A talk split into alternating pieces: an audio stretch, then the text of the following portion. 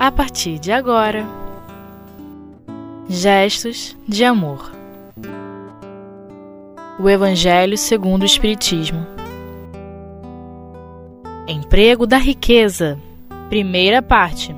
Com Magdala Monteiro. Olá, companheiros. Estamos mais uma vez aqui estudando sobre o Evangelho segundo o Espiritismo. Hoje nós estamos é, no capítulo 16, no item 11, que está tratando da, do emprego da riqueza. Nesse capítulo não se pode servir a Deus e a Mamon. É, aqui nesse capítulo 11, nós vamos encontrar uma orientação de um espírito que foi é, que nos deu a informação lá em Bordeaux em 1861. E ele nos diz assim: Não podeis servir a Deus e a Mamon. Guardai bem isso, vós que sois dominados pelo amor ao ouro, vós que venderíeis a alma para possuir tesouros, porque eles poderiam vos elevar acima dos outros homens e vos dar os prazeres das paixões. Ora, o que significa não podeis servir a Deus e a Mamon? Esse significado aqui nos remete a pensar que é totalmente contrário a amar a Deus e ao próximo e amar as coisas materiais. Né? Ou melhor dizendo, é ter cuidados com as coisas materiais, esquecendo de cuidar das coisas que vêm do espírito. Né?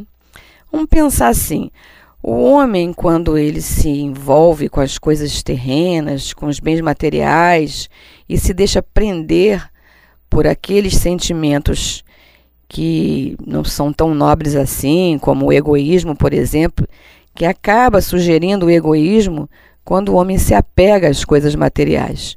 E esse egoísmo vai favorecer o quê? Que ele empregue essa riqueza apenas no sentido de, se, de satisfazer a si mesmo. Então, é, o Espírito nos coloca aqui nessa orientação o seguinte: se, se sentis, portanto, vossa alma dominada pelas cobiças da carne, tratai de vos libertar dessa dependência que vos domina.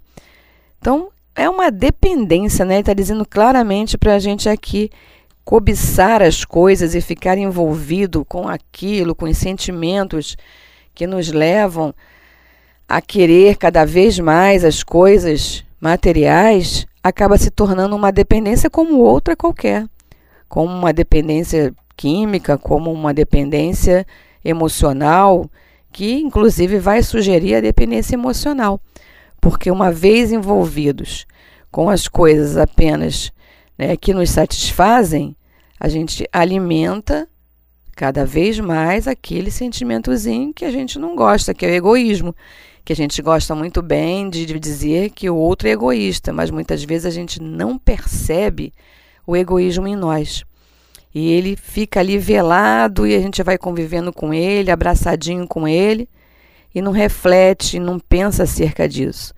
Então, precisamos parar para pensar, irmãos, nessa questão da dependência, porque ela tortura a vida da gente, a vida comum, o cotidiano, e desequilibra a alma. Uma vez desequilibrados, como é que vamos é, nos envolver com as situações que estão em nosso entorno? Como que vamos nos comportar diante das criaturas que estão convivendo conosco? Como vamos é, tomar resoluções que possam ser realmente efetivas e eficazes para que esse sentimento de querer só para si, de cada vez mais juntar coisas, porque às vezes a gente, por causa dessa dependência, a gente acaba enveredando por esse caminho de juntar, de ter mais, de reunir coisas materiais e retê-las conosco, quando elas muitas vezes já nem nos fazem, é, não, não temos mais tanta necessidade daquilo, mas a gente se acostuma, se apega e guarda aquilo com a gente. Guarda mesmo, guarda nos armários, né? guarda é, em locais físicos que muitas vezes se tornam insuficientes para tudo que é amealhado por conta desse hábito de recolher as coisas. E aí nós podemos fazer uma outra reflexão. Como então que a gente vai utilizar de forma útil a fortuna? Então aquele que é rico, né, que tem muitos bens, aquele que amealhou muitas muitas coisas e guardou e tem em si, como que ele não vai se torturar por essa dependência, como que ele não vai se desequilibrar internamente. E, mais uma vez, o espírito protetor aqui nos faz analisar a questão. E a gente faz isso, faz a gente pensar assim, em caridade. Né? Como que como deve funcionar a caridade em nossas vidas? no nosso modo de, de nos comportarmos no mundo, diante das criaturas. Não seria dando não apenas o que nos sobra, mas um pouco do que nos é necessário? Já paramos para pensar nisso? Porque aquele que tem muito, muitas vezes está lhe sobrando e com facilidade ele oferece aquilo que está sobrando. Mas ele não tira do que lhe é necessário. E ao nos favorecermos, ou melhor dizendo, ao favorecermos as outras criaturas, retirando daquilo que vai de alguma maneira mexer conosco, vai nos faltar de alguma forma, aí nós estaremos exercitando esse movimento caridoso que nos é proposto no Evangelho, em todo o Evangelho, em todas as lições que Jesus nos oferece, nós vamos encontrar é, esse reforço né, de estarmos é, sendo caridosos porque estamos movimentando isso internamente. A caridade, ela funciona, na verdade, num movimento de qualidade e não de quantidade. Não é da quantidade que se tira, que se tem, do que é mais, do que é menos, mas é da qualidade do que é oferecido. Né? Então, é claro que se nós temos muito, né, nós podemos favorecer um pouco mais aqueles que são menos abastados. Mas a verdadeira caridade, ela está no amar-nos amar assim como nós amamos, deveríamos, né? Melhor dizendo, amar os outros. Essa é a recomendação, amar a si mesmo, como amar as outras criaturas, amar o próximo. E, e é nessa reflexão que está o segredo de se empregar bem aquilo que já se conquistou. Todas aquelas riquezas que se tem, né, vai fazer com que o homem decididamente possa praticar esse amor ao próximo, porque isso vai ser uma linha condutora que ele vai traçando, organizando para si mesmo e levando então essa forma de agradar a Deus, abrindo um pouco mão daquilo que está em si. E isso a gente só consegue tentando ou se esforçando né, é, em extirpar o egoísmo do nosso cotidiano. É nas pequeninas coisas, a gente não consegue é, dominar essa, essas paixões de uma vez, ninguém vai se reformular é, de uma hora para outra, mas no dia a dia, de acordo com as situações que surgem, esse movimento de caridade ele vai acontecer naturalmente. Então, procurar ajudar, socorrer as criaturas é, é, é o que faz parte desse movimento que falávamos como um movimento caridoso. Porque você procurar o outro é, que está infeliz, que falta alguma coisa, e às vezes é o necessário que lhe falta, socorrendo antes de, dele solicitar, sem humilhá-lo, sem esperar que ele implore, que ele peça, mas criando ações que sejam úteis no seu entorno, aí nós vamos perceber o que está sendo colocado para a gente aqui no Evangelho. Que o Espiritismo vai pontuar, né, o, o, melhor dizendo, o Espiritismo não, o Espírito aqui, ele diz para a gente exatamente dessa questão de estarmos oferecendo né, do supérfluo, fazendo um pouco mais, dar um pouco além do dar aquilo que realmente pode nos faltar, pode nos incomodar a falta daquilo.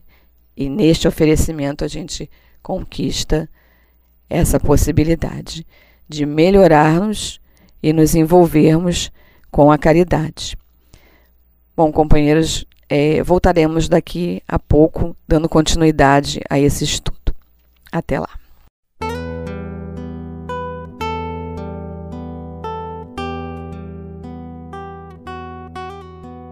Gestos de amor.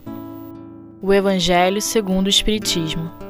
Então, companheiros, estamos de volta aqui dando continuidade a esse capítulo 16, item 11, o emprego da riqueza. E como estávamos refletindo, junto aqui com a espiritualidade, que nos traz sempre informações muito elucidativas, e, e ele comentava aqui, e pensávamos sobre a questão que ele pontua: rico, dado o teu supérfluo, faz ainda mais, dá um pouco do que te é necessário, porque ainda sentes necessidade do supérfluo, mas dá com sabedoria. Olha que interessante, dar com sabedoria. Ora, será que até para eu oferecer do que eu tenho, eu preciso pensar, eu preciso usar da inteligência, usar de alguma possibilidade ou alguma potencialidade a mais que eu tenha? E é verdade isso, se pararmos para pensar. Porque aquele que se empenha é, em, em adquirir né, as suas riquezas, em, em amealhar bens, mas é, não pensar apenas em si, ele está de alguma maneira fazendo um movimento interno e externo ao mesmo tempo de não rejeitar aquele que está necessitado que quer dizer isso?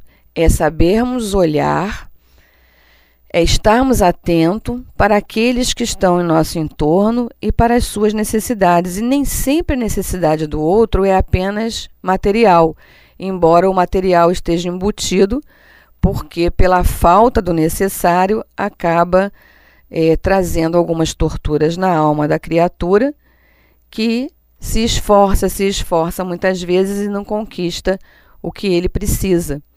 Enquanto aquele que está ao lado e que já conquistou pode favorecer é, essa, é, é, essa melhoria para aquela criatura de um pouco de material, mas muito de informação que faça bem ao seu coração. Então, não rejeitar aquele que se lamenta, né, com medo de que possa ser enganado, como está aqui no Evangelho, mas ir lá no, no, na questão inicial da criatura, auxiliando ela primeiro, informando qual é a situação dela, se a questão é trabalho, se a questão é afeto, se a questão é uma informação é, que possa favorecê-la para que ela mesma possa buscar é, meios, recursos de conquistar aquilo que ela precisa. Enfim, espalhar em nosso entorno é, aquilo que Deus nos ofereceu e colocando essas riquezas, então, como base para ajudar aqueles que estão necessitados. E aí, fazendo a gente pensar um pouco mais sobre isso, a gente levanta uma outra questão. Será que aquele que se empenha para adquirir riquezas a fim de se beneficiar não seja algo meritório? E aí nós podemos refletir um pouquinho mais, porque pode, pode ter um grande equívoco aí, porque as consequências que, que trazem né, a questão da criatura que guarda e, e retém para si, estimulando aquele sentimento que já falamos como egoísmo, mas outros como a vaidade, o orgulho, um sentimento vai levando ao outro e faz com que o homem cometa excessos. Esses excessos vai permitir que ele enverede por que caminho? Pelo caminho da falta de solidariedade e, consequentemente, com a falta da fraternidade no seu entorno. Aqui no último parágrafo desse item, nós vamos ver que o Espírito pontua para nós a seguinte frase: A riqueza da inteligência deve te servir como a do outro. Difunde ao teu redor os tesouros da instrução. É um trechinho da frase que termina o, o item. Então, ele está falando aqui da riqueza da inteligência. Ora, riqueza da inteligência. Então, aquela sabedoria que ele falou antes, ela é colocada em movimento quando nós aprendemos a usar essa potencialidade que temos em nós, a inteligência, de servir né, as criaturas que estão no nosso entorno, independente da necessidade que ela tenha, ou do nosso receio de servi-la, ou do nosso receio de perder, do nosso receio de se desprender daquilo que a gente tem. E é exatamente nessa movimentação dessas energias internas que nós vamos conseguindo nos desvencilhar daqueles sentimentos ruins, né, que nos faz ficar retidos em nós mesmos e aprendendo então a oferecer para os outros. Então, se eu tenho um conhecimento maior, eu posso então oferecer disso também, desse conhecimento, como forma, como recurso para o outro crescer. E vamos sentir com isso que o outro vai partir dali amealhar através das suas próprias é, dos seus próprios esforços, vamos dizer assim, dentro da materialidade. E aí essas questões materiais vão naturalmente se tornando algo comum, não não mais com aquela força de guardar, porque o sentimento de guardar apenas para si, né, melhor enfatizando, porque a criatura começa a sentir prazer em distribuir entre os outros o tesouro que tem em si. E esse tesouro já não é mais o tesouro é, material, mas é aquele tesouro do amor, né? é o tesouro do coração, é o tesouro do que vai lá na alma e que cada vez mais é alimentado a partir do momento que ele tomou como medida orientar a criatura, oferecer para além daquilo que se imagina que o outro possa precisar. Então precisa de sabedoria, né? a sabedoria é necessária por isso, porque vai se aprender a olhar o outro nas suas necessidades reais, porque ele pode se apresentar como necessitado de algo que está chamando atenção pela imagem, né, pelo que aparece, pela aparência, é, de uma vestimenta ou até de um alimento, mas se pararmos para olhar a criatura, para conhecê-la, olhar nos seus olhos, entravar uma conversa, fazer parte de alguma maneira da sua história, nós vamos compreender qual é a sua maior necessidade. E muitas vezes está camuflada a necessidade de afeto, a necessidade de informação, a necessidade de, de, de amorosidade, de, de acolhimento, que é muito maior do que aquela necessidade aparente, embora necessária, porque todos nós precisamos das, das questões materiais para convivermos em sociedade.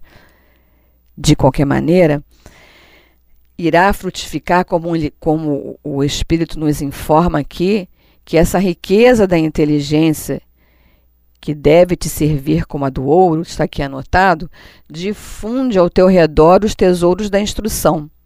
Distribui entre os teus irmãos os tesouros do teu amor, e eles frutificarão. Então, as riquezas que se tem, mas que foram oferecidas por Deus, porque só temos aquilo que Deus é, nos permite ser detentor, né, ser cuidador então nós podemos, com certeza, oferecer ao outro, promover em torno de nós essa riqueza de uma forma inteligente, olhando para as necessidades no entorno. Então, só as boas obras nos faz feliz de verdade. A história evangélica, conforme os ensinos do mestre, está cheia de exemplos que são para que nós possamos nos mirar, possamos ser capazes de observar e praticar então esse melhor. Compete a cada um de nós descobrir naquelas riquezas que amealhamos como é que nós podemos utilizá-las para o bem das criaturas. Que o Senhor Jesus possa abençoar a todos aqueles que nos ouvem. Graças a Deus.